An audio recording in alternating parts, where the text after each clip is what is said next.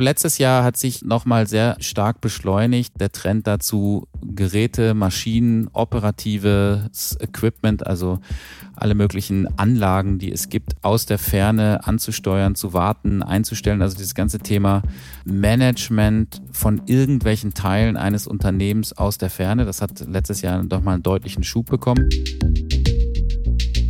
Hallo und herzlich willkommen zu einer neuen Ausgabe von Handelsblatt Disrupt, dem Podcast über neue Ideen, Disruption und die Macher der digitalen Welt. Mein Name ist Sebastian Mattes und ich begrüße Sie ganz herzlich wie immer aus unserem Podcaststudio hier in Düsseldorf. Gerade haben wir ja schon Oliver Steil gehört. Das ist der CEO von TeamViewer, einem der erfolgreichsten jüngeren Softwareunternehmen in Deutschland. Viele kennen TeamViewer als Remote-Verbindung zu ihren IT-Administratoren, die so aus der Ferne alle möglichen Softwareprobleme lösen können.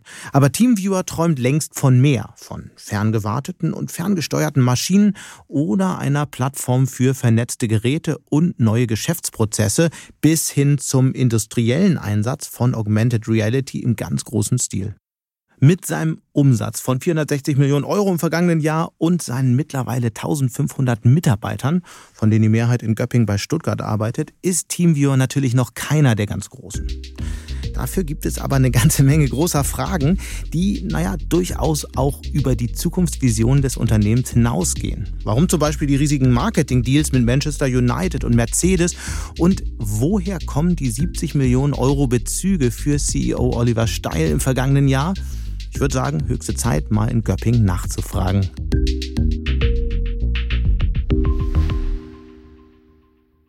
Hallo, Herr Steil. Hallo, Herr Mattes, grüß Sie.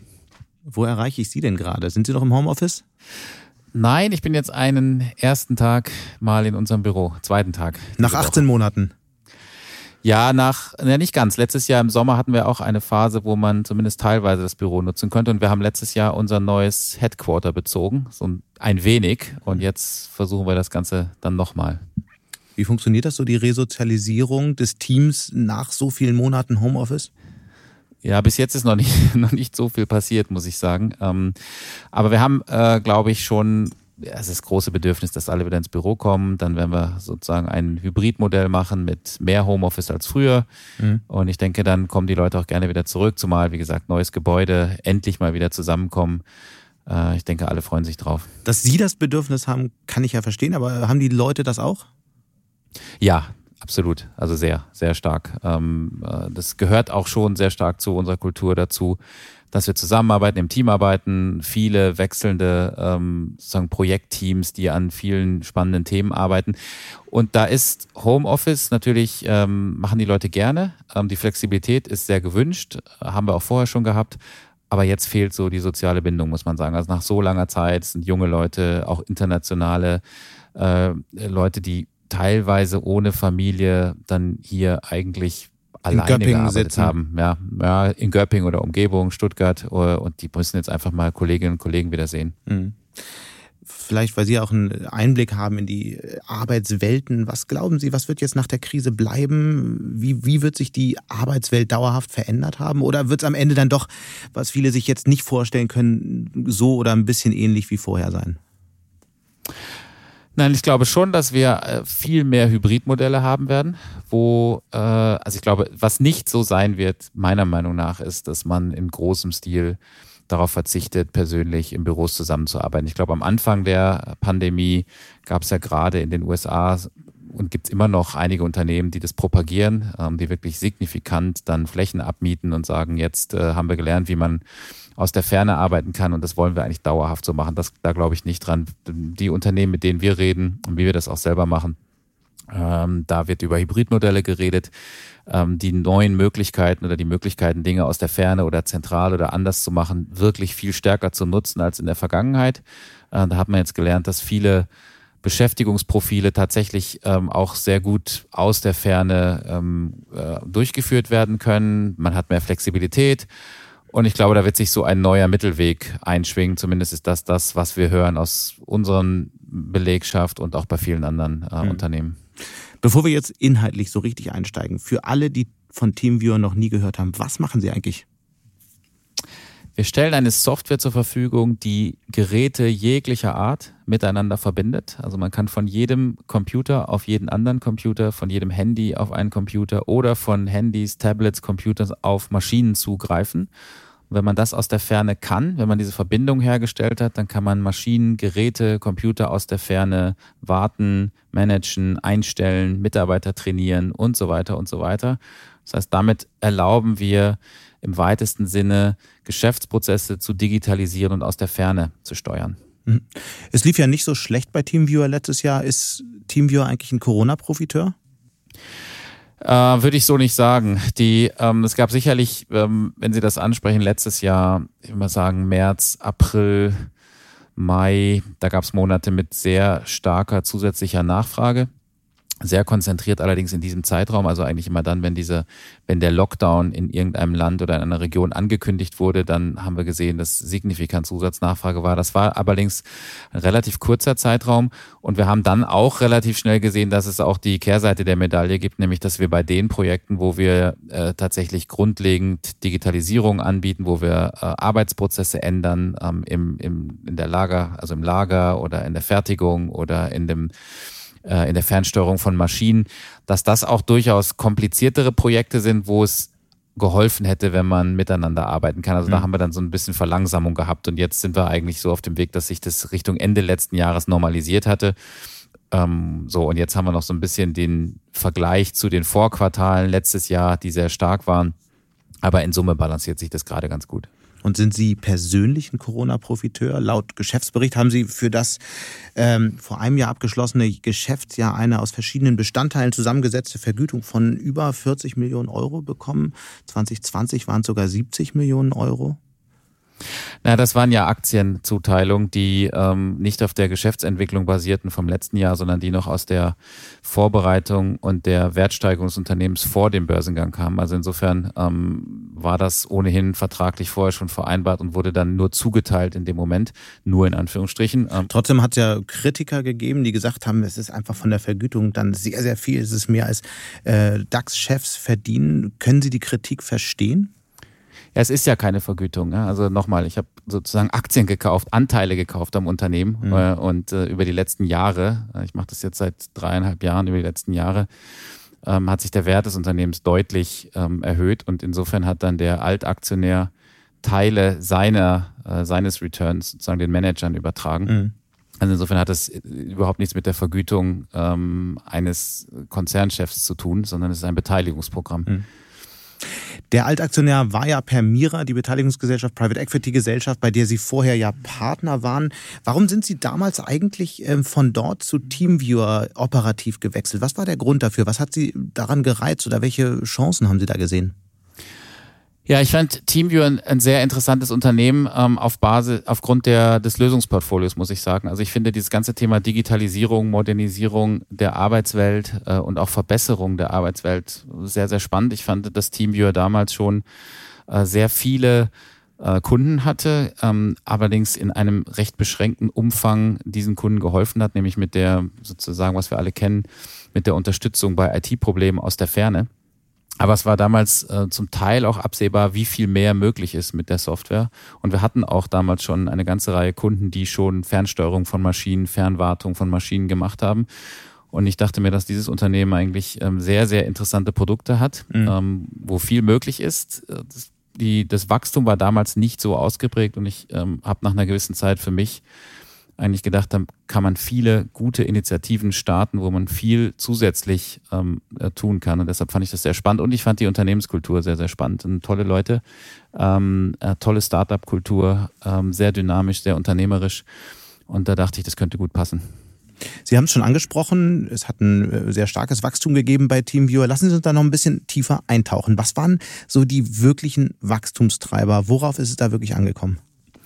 Ja, ich glaube, letztes Jahr hat sich äh, nochmal sehr stark beschleunigt die, ähm, der Trend dazu, Geräte, Maschinen, operatives Equipment, also alle möglichen Anlagen, die es gibt, äh, natürlich aus der Ferne anzusteuern, zu warten, einzustellen. Also dieses ganze Thema ähm, äh, Management von irgendwelchen Teilen eines Unternehmens aus der Ferne. Das hat letztes Jahr doch mal einen deutlichen Schub mhm. bekommen. Mhm. Das hat sich dann ähm, sozusagen dazu noch weiterentwickelt in Richtung äh, Mitarbeiter zu befähigen, mit IT zu arbeiten. Das war natürlich, haben wir alles schon mit Mobiltelefonen, Handhelds, Tablets. Jetzt haben wir das durch die Übernahme von Ubimax letztes Jahr noch sehr viel stärker in das Thema Augmented Reality gebracht, also ähm, und die und die Modellierung und Digitalisierung von Arbeitsabläufen, wenn Sie jetzt einen Mitarbeiter haben, der irgendwo unterwegs ist, sei es jetzt im Lager oder in der Fertigung, am, in der Produktionsstätte, dass diese Mitarbeiter Anleitung bekommen über Glasses, dass sie das vor ihren Augen sehen, ähm, sozusagen ohne ein Gerät in der Hand zu haben, dass diese Glasses gleichzeitig äh, das Bild um sich herum aufnehmen und es eine Rückkopplung, Verbindung zu Systemen im Hintergrund gibt, also zu wahren Wirtschaftssystemen zum Beispiel. Diese ganze, dieses ganze Themenfeld Digitalisierung der Industrie in verschiedensten Branchen, Medizintechnik, Fertigung, Logistik, äh, Handel. Das hat letztes Jahr einen, deut einen, deutlichen Schub bekommen und das ist auch einer der Wachstumstreiber bei uns. Das ist dann Großkundengeschäft, ähm, äh, sehr spannende Anwendungsfälle, die dann auch in die Tage, in das Tagesgeschäft der Kunden hineingehen und nicht nur in Anführungsstrichen in den, in den IT-Abteilungen äh, verortet sind. Mhm. Und es sind ja die unterschiedlichsten Felder. Es ist einerseits in der Produktion, es sind äh, sogar Kreditkartenterminals in Supermärkten, Equipment im Labor. In welche Richtung denken Sie dann noch in der Zukunft? Jetzt ist, äh, äh also erstmal geht es darum, wie Sie richtig sagen, alle möglichen Geräte eigentlich zu einer Plattform zu verbinden, weil das ist der, der große Nutzen für eine Unternehmung besteht dann darin, wenn man eine Plattform hat, und auf der Basis, wenn man das einmal konfiguriert hat, die Zugangsrechte konfiguriert hat, immer neue Geschäftsprozesse eigentlich auszurichten. Also das ist völlig anderes, wenn ich ein Kreditkartenterminal ansteuere, dann bin ich immer im Handelsumfeld unterwegs, wohingegen, ähm, wenn ich jetzt irgendwie in der Produktion, in der Maschine, im Logistikbereich unterwegs bin. Also das versuchen wir möglichst äh, zu verbreitern, äh, weil es dadurch sozusagen immer mehr bereichsübergreifende Prozesse gibt, die man digitalisieren kann. Das nächste große Feld äh, ist in der Tat aus meiner Sicht die, ähm, die, die Arbeit mit den Mitarbeitern. Ähm, also sozusagen da, wo Menschen tatsächlich draußen irgendwo arbeiten, ähm, unterwegs sind, die möglichst äh, gut in die Lage zu versetzen, ihre Arbeit zu machen. Das läuft so ein bisschen unter dem Stichwort Enabling oder im äh, Amerika heißt es Upskilling. Und diesen Menschen dann Software an die Hand zu geben und es einfach zu machen, sodass diese Arbeitsabläufe deutlich besser werden. Das ist aus meiner Sicht die nächste große Welle. Es gibt ja viele Anbieter, die ähnliche Dinge anbieten, die Teamviewer auch anbietet. Es gibt Videokonferenzen, es gibt Möglichkeiten zur Fernwartung, es gibt auch Möglichkeiten zur Zusammenarbeit. Müssen Sie sich nicht darauf einstellen, dass Sie irgendwann von einem der großen Hyperscaler platt gemacht werden? Na, ich glaube, wo unsere Spezialität äh, liegt, ist, dass wir tatsächlich alle alle verschiedenen Geräte und diese ganzen verschiedenen Elemente, die Sie gerade genannt haben, plus den Menschen noch, alle äh, verbinden können zu einer Plattform. Also wir können Komplexität sehr gut abbilden, weil wir uns darauf spezialisiert haben, die einzelnen Geräte, die einzelnen Betriebssysteme, die dahinter stehen und die Abläufe gut zu verstehen äh, und dann sozusagen die Verbindung, die Konnektivität zu einer Plattform herzustellen. Was man relativ häufig hat bei den Hyperscalern, äh, ist, dass ein einzelner Anwendungsfall herausgegriffen wird. Der wird dann sozusagen äh, hyper wie Sie so schön sagen. Äh, also der wird dann standardisiert äh, und angeboten. Das funktioniert auch sehr gut. Wir haben eine äh, explizit andere Strategie, nämlich äh, die sozusagen Komplexität zu suchen und Geschäftsprozesse, die über verschiedene Bereiche hinweggehen, mit ganz verschiedenen Geräten und den Menschen involviert zu digitalisieren. Und das ist ein bisschen aufwendiger. Ähm, dauert auch länger, bis man das äh, implementiert hat bei Unternehmen. Also es äh, erfordert natürlich auch Geschäftsprozesse neu zu denken, aber da ist unsere Spezialität. Aber wir halten fest, Sie meinen ernsthaft, die großen Tech-Konzerne müssen Ihnen keine Sorgen bereiten. Es ist ja ohnehin so, dass in, in dieser Branche ähm, hat man immer Co-Opetition. Also wir sind äh, ein starker Partner von, von Apple, von Microsoft, von Google, ähm, jetzt ganz neu von SAP auch. Äh, und diese Integrationen, die sind sehr wichtig, weil man häufig gemeinsam Lösungen anbietet, weil bestimmte Partner bestimmte Komponenten oder Softwarepakete anbieten und dann baut man gemeinsam eine Lösung für den Kunden. Es muss ja für den Kunden passen äh, und nicht aus der out of the box sein. Das heißt, wir treten dann auch bei vielen Kunden entsprechend gemeinsam mhm. auf. Und so ist das, das Spiel in dieser Branche. Ich habe es aber noch nicht verstanden. Was ist sozusagen der unfaire Vorteil, den Teamviewer hat? Äh, es gibt keinen unfairen Vorteil. Es gibt einfach die Arbeit, die wir seit 15 Jahren in die ganz unterschiedlichen Geräte, Betriebssysteme gesteckt haben. Und natürlich verstehen wir nicht nur die Microsoft-Betriebssystemwelt, sondern auch die Google-Welt, also die und die und die Linux-Welt mhm. äh, und alle anderen Betriebssysteme, Raspberry Pi, IoT-Geräte, ähm, weil wir auf der Ebene sozusagen die Verknüpfung herstellen. Und logischerweise ist es so, dass dieses äh, Verknüpfen von Betriebssystemen von ganz unterschiedlichen Geräten jemand, der neutral ist, natürlich etwas besser machen kann, weil wir partnern können mit allen ähm, äh, anders als jetzt jemand, der ähm, seinen eigenen Software-Stack sozusagen betrachtet hauptsächlich. Lassen Sie uns in dem nächsten Schritt noch ähm, intensiver über Ihre Strategie sprechen. Sie haben sich jetzt in dem Bereich Augmented Reality verstärkt. Was heißt das? Was für Produkte werden dadurch entstehen und wie wird das Ihr Unternehmen verändern? Naja, also wenn Sie jetzt, äh, nehmen, nehmen Sie mal das, das Beispiel Fertigung, ähm, dann ist es ja so, wenn Sie irgendeinen Mitarbeiter in der Fertigung haben, dann, dann wird er heute einen gewissen Arbeitsablauf ähm, abarbeiten. Also der ist vielleicht am Band äh, und der montiert bestimmte Teile. Ähm, da haben wir jetzt äh, mhm. wirklich sehr interessante Lösungen und das sehen wir auch immer mehr, dass diese Mitarbeiter mit IT unterstützt werden. Also die bekommen dann äh, so Glasses, ähm, also eine Datenbrille auf Deutsch und in dieser, also ganz, ganz leicht, also nicht so eine VR-Brille, wie wir das äh, vielleicht aus dem privaten Umfeld kennen, sondern äh, sind so ganz schlanke Gläser, ähm, die er dann vor dem Auge hat und äh, dort werden dann die Arbeitsschritte und die zu montierenden Teile in der richtigen Reihenfolge eingespielt und gleichzeitig äh, sieht diese Datenbrille über die Kamera auch, ähm, wie die Arbeitsschritte ausgeführt werden und macht in dem Sinne dann auch eine Qualitätsprüfung. Und den gläsernen Mitarbeiter? Und äh, sie sammeln natürlich auch Daten darüber, äh, was gut funktioniert im Ablauf, wie man Abläufe optimieren kann. In der ja, Tat. Welcher äh, Mitarbeiter weniger und welcher mehr effizient ist? Ja, das weiß ich gar nicht, ob das das Entscheidende ist, weil sie ja versuchen, die Arbeitsabläufe besser zu machen. Und wenn sie in diese ähm, Unternehmen gehen, wo diese Lösungen zum Einsatz kommen, dann ist die Mitarbeiterzufriedenheit dort eigentlich höher, weil diese Mitarbeiter erfahren, dass sie unterstützt werden, was wir ja in der Büroumgebung eigentlich alle erfahren. Da haben wir alle, alle möglichen Tools, Computer, es wird immer besser, schneller ähm, und wir bekommen immer mehr Unterstützung. Das mhm. ist ja in, äh, im Frontline-Umfeld, also da, wo Mitarbeiter äh, mit den Händen arbeiten, nicht der Fall und das wird aber jetzt dann der Fall werden. Ähm, das heißt, es ist eine massive Unterstützung ähm, in ihrem eigenen Arbeitsablauf äh, und das, das kommt, äh, kommt gut an. Gleichzeitig haben sie natürlich auch eine gute Transparenz darüber, äh, wie der Lagerbestand ist, welche Teile ähm, äh, gepickt wurden schon, wo sie nachfüllen müssen und so weiter. Ähm, also da bekommt man schon eine sehr hohe Qualität der, Abläu der Abläufe hin. Mhm. Wenn man sich so den Aktienkurs anschaut, läuft es ja aktuell nicht so toll. Da ging es über viele Wochen, dieses Jahr jedenfalls bergab, mehr als 20 Prozent seit Anfang des Jahres. Ihre Gewinnwarnung hat natürlich viele verschreckt und das, ähm, einer der Gründe dafür ist ja auch, dass sie ganz schön viel Kohle raushauen für Fußballsponsoring zum Beispiel. Allein der Deal mit Manchester United kostet über fünf Jahre, Berichten zufolge, die ich gelesen habe, jedenfalls 275 Millionen Euro.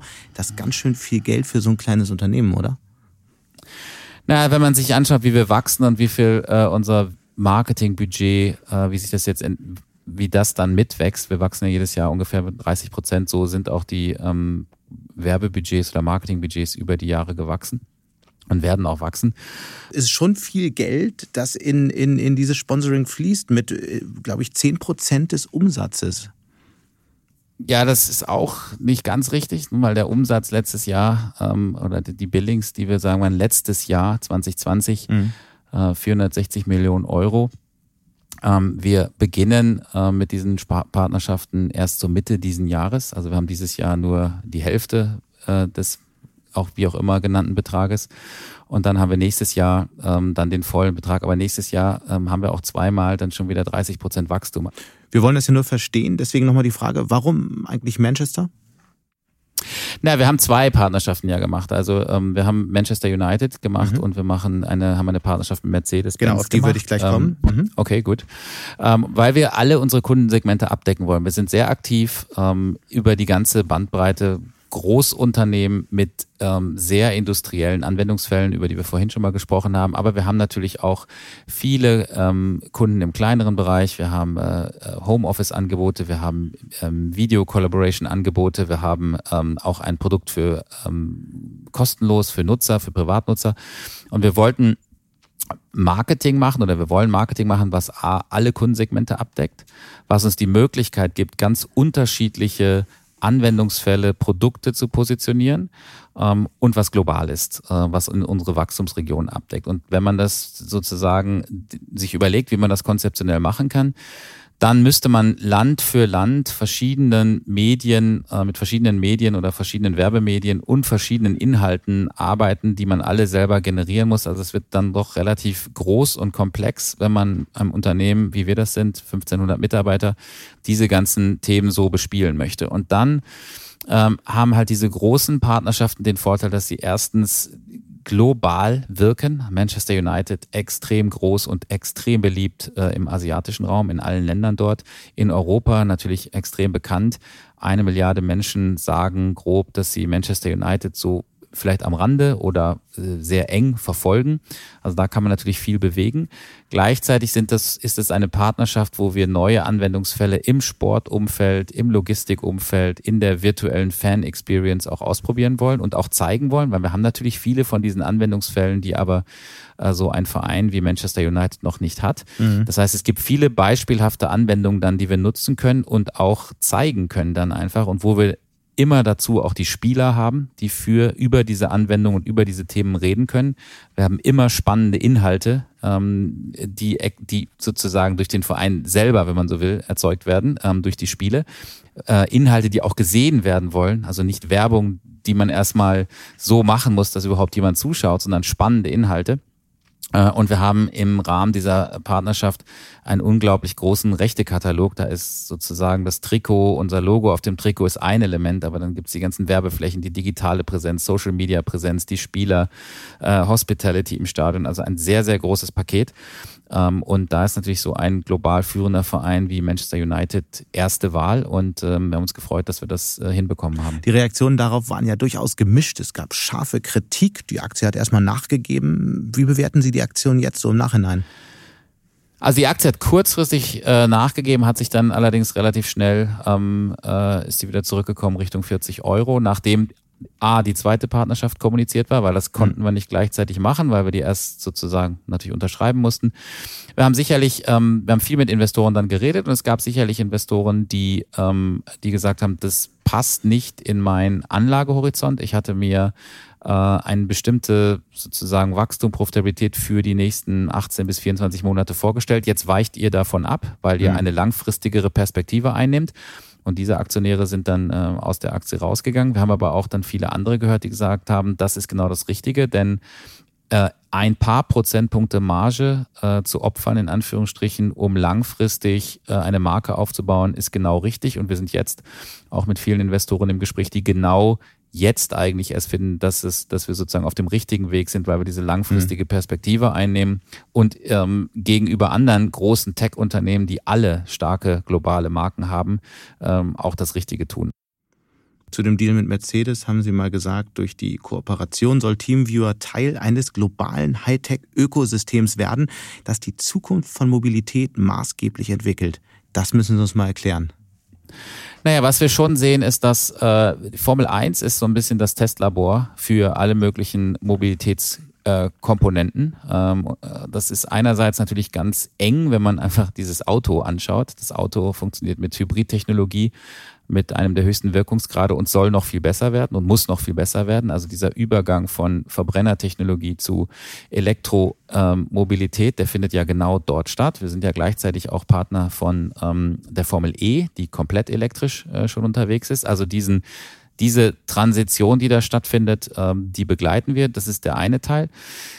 Äh, der andere große Teil besteht aber darin, dass wenn man den, äh, den Rennbetrieb anschaut, dann haben sie Experten an vielen Orten, ähm, die versuchen, möglichst gut äh, ein Rennteam lokal zu unterstützen. Und ähm, das ist natürlich einer der großen Faktoren, wie nachhalt, wie Formel 1, aber eben auch andere Unternehmen nachhaltiger werden können, nämlich durch weniger Reise, mehr Arbeiten aus der Ferne, Diagnose aus der Ferne, Expertenwissen aus der Ferne hinzuzuziehen.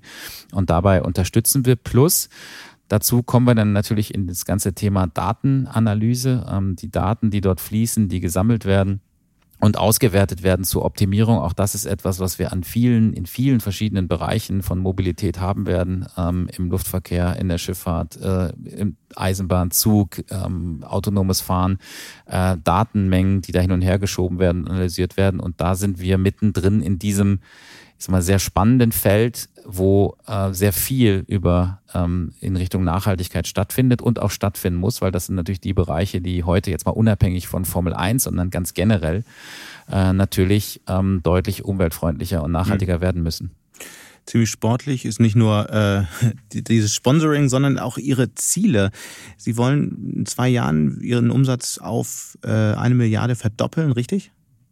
Ja, also von 2020 verdoppeln mhm. auf 2023. Also es sind drei, in drei Jahren, ne, wenn man mhm. das so nimmt. Wie soll das funktionieren? Was werden da die Treiber sein? Ist das eine Expansion? Sie haben ja eben schon angedeutet, ähm, Asien ist durchaus im Blick. Wie soll das aussehen? Welche Märkte nehmen Sie da in Fokus und mit welchen Technologien vor allem? Also es ist immer ein Dreiklang bei uns. Es geht immer darum, ähm, mehr Anwendungsfälle ähm, zu haben für unsere Software oder für mhm. unsere Softwarepakete. Da haben wir schon viel drüber gesprochen jetzt. Äh, gleichzeitig alle Regionen wirklich gleichmäßig abzudecken. Unser stärkster Markt äh, sind die USA, schon seit einigen Jahren. Zweitstärkster Markt ist Deutschland. Europa ist als Region stark und äh, wir sind in Asien aktiv, aber da sind wir noch, ähm, ich würde mal sagen, relativ am Anfang. Ähm, aber natürlich sind alle diese Länder digitalisieren jetzt sehr stark und alle Branchen digitalisieren auch. Und dadurch, dass wir jetzt ähm, eigentlich erst seit ein, zwei Jahren wirklich die Büros und die Teams in den richtigen Ländern haben und auch die Breite im Lösungsportfolio haben ähm, und damit dann auch entsprechend Großkunden ähm, Angebote für jede, für jede Abteilung, für, jede, für jeden Bereich ihres Unternehmens machen können. Hm. Und sagen Sie mal, neue Produkte, neue Märkte, was, was werden da so die News der nächsten Monate? Ja, die, ähm, also ich glaube, die nächsten Monate werden sehr von den ähm, Entwicklungen im Augmented Reality Bereich geprägt sein. Wir haben ja letztens über Siemens Healthineers zum Beispiel geredet. Und es geht immer darum, die neueste Generation an Geräten, die zur Verfügung steht, bestmöglich in Geschäftsprozesse einzubinden. Und das ist in Medizintechnik so, das ist in, ähm, in Energiewirtschaft so, das ist in der Mobilität so bei Fahrzeugen. Äh, aber bis hin zur Landwirtschaft jetzt mittlerweile. Sie haben ja auch so ein Stück weit eine Vogelperspektive generell auf Digitalisierungsbemühungen weltweit. Wie unterscheiden sich eigentlich die Länder, vielleicht wenn wir mal die Regionen USA, Europa, Asien anschauen? Was sind da die Kernunterschiede? Ja, ist eine sehr allgemeine Frage, aber ich glaube, ein großer Unterschied, würde ich sagen, den wir so sehen, ist, dass äh, Europa sehr stark aus den operativen, ich nenne es jetzt mal industriellen Prozessen herauskommt und denkt, was uns entgegenkommt. Ähm, also sozusagen im Vordergrund steht eigentlich das, das operative Geschäft, der Bau eines Autos, das Management von, von Infrastruktur, von Anlagen, Werkzeugbau. Das sind die operativen Prozesse, um die es geht. Die sind schwieriger zu digitalisieren und insofern ähm, würde man ja auch sagen, ist Europa in der Digitalisierung gegenüber den USA hinterher.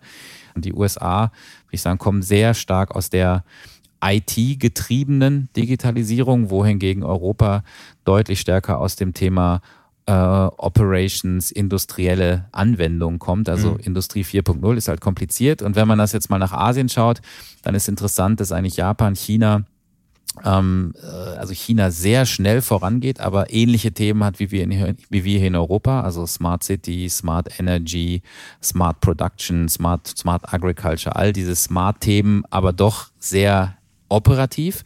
Äh, und Japan ähm, hat, glaube ich, lange äh, gewartet und holt jetzt aber mächtig auf. Ähm, da ist jetzt ein Digitalisierungsschub zu spüren. Äh, also ich würde sagen, das sind so die unterschiedlichen Ausprägungen. Mhm.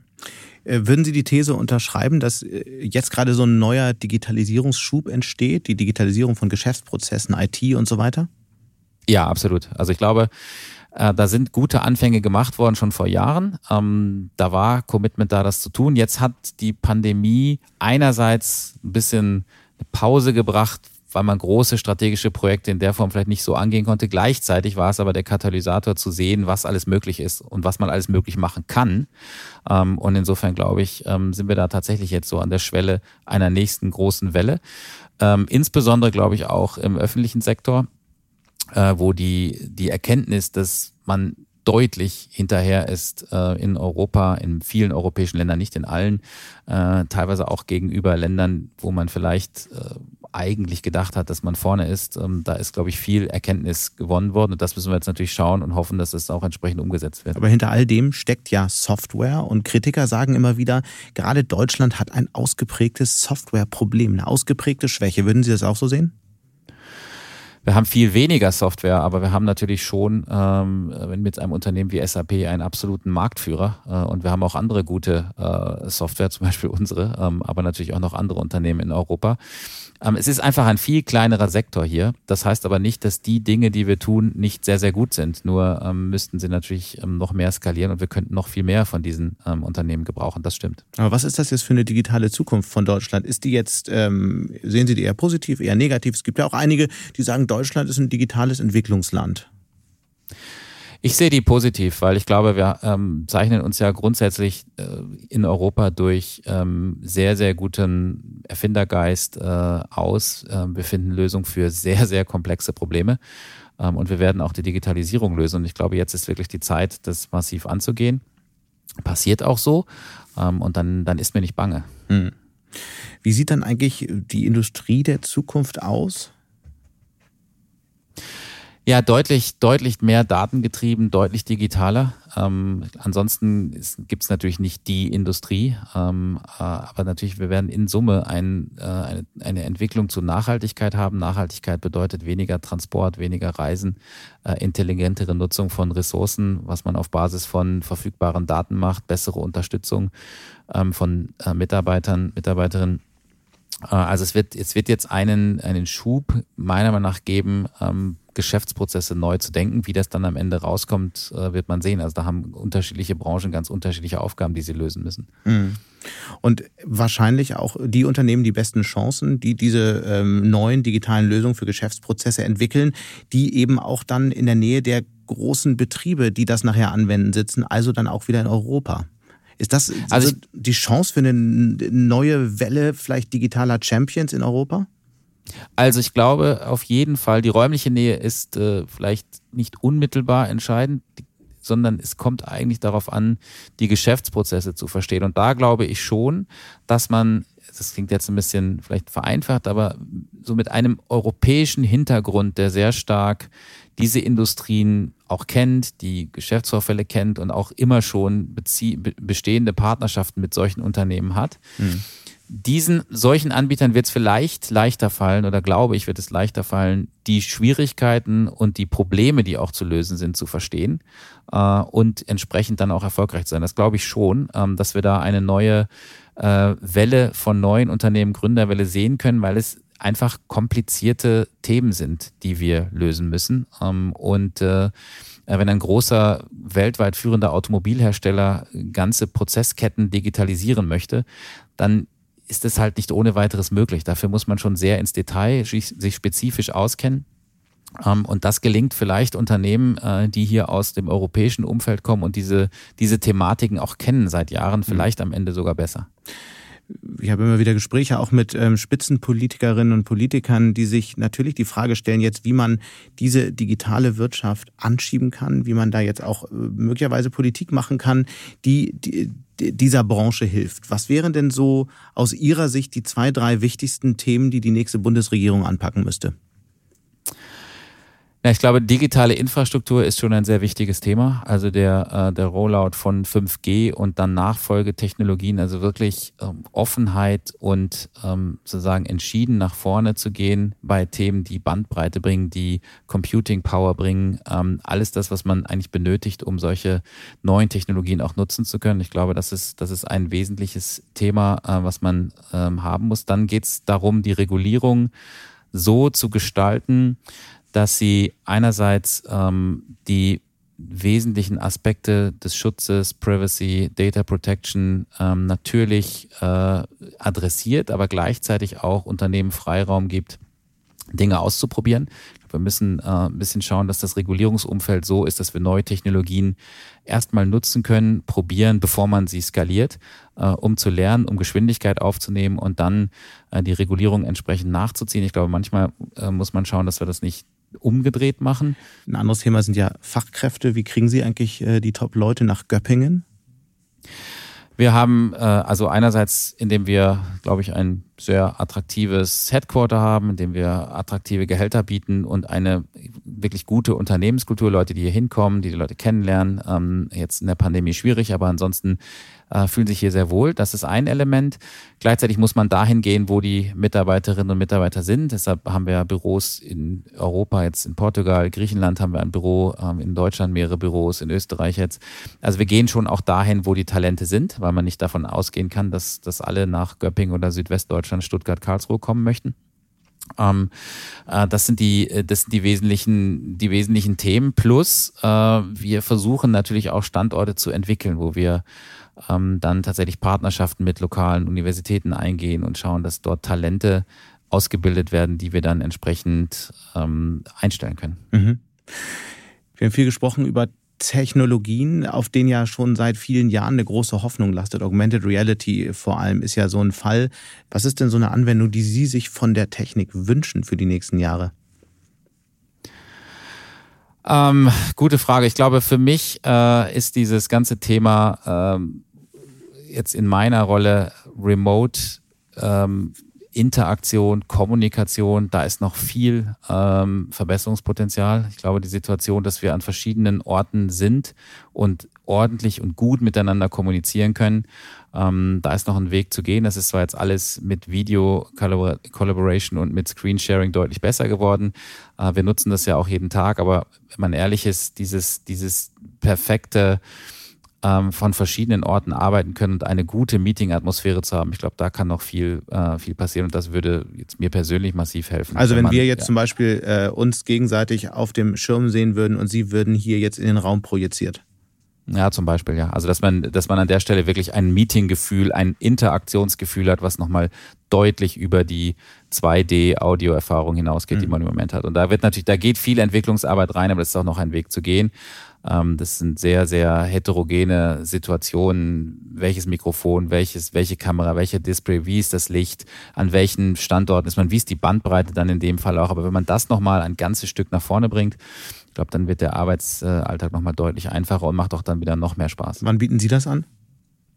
Ähm, wir, sind, wir arbeiten an Themen, ja, aber das ist äh, schon, da sind noch eine ganze Menge Probleme zu lösen bei diesen Themen. Mhm. Vielleicht als letzte Frage, was ist so, wenn Sie in Ihre eigenen Labore und Entwicklungsabteilung schauen, was ist so das spannendste Thema, an dem gerade gearbeitet wird, was wir unbedingt im Auge behalten sollten?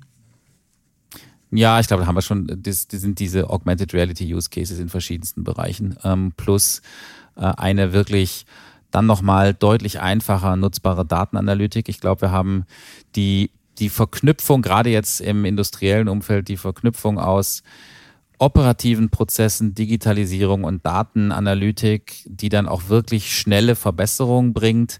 Da sind wir, äh, also an der Ecke arbeiten viele und ich mhm. denke, das ist das ein spannendes Feld. Das ist eben genau dieses, was wir vorhin schon hatten, diese, dieser Disconnect, wenn Sie in der Cloud Data Analytic anbieten, äh, um Verbesserungen zu erzielen, dann ist das gut, aber sie müssen ja auch die Verbesserung dann sozusagen in die Produktion bringen oder ins Labor bringen mhm. oder äh, in die äh, in den Prozess bringen, der physisch abläuft mit Hardware.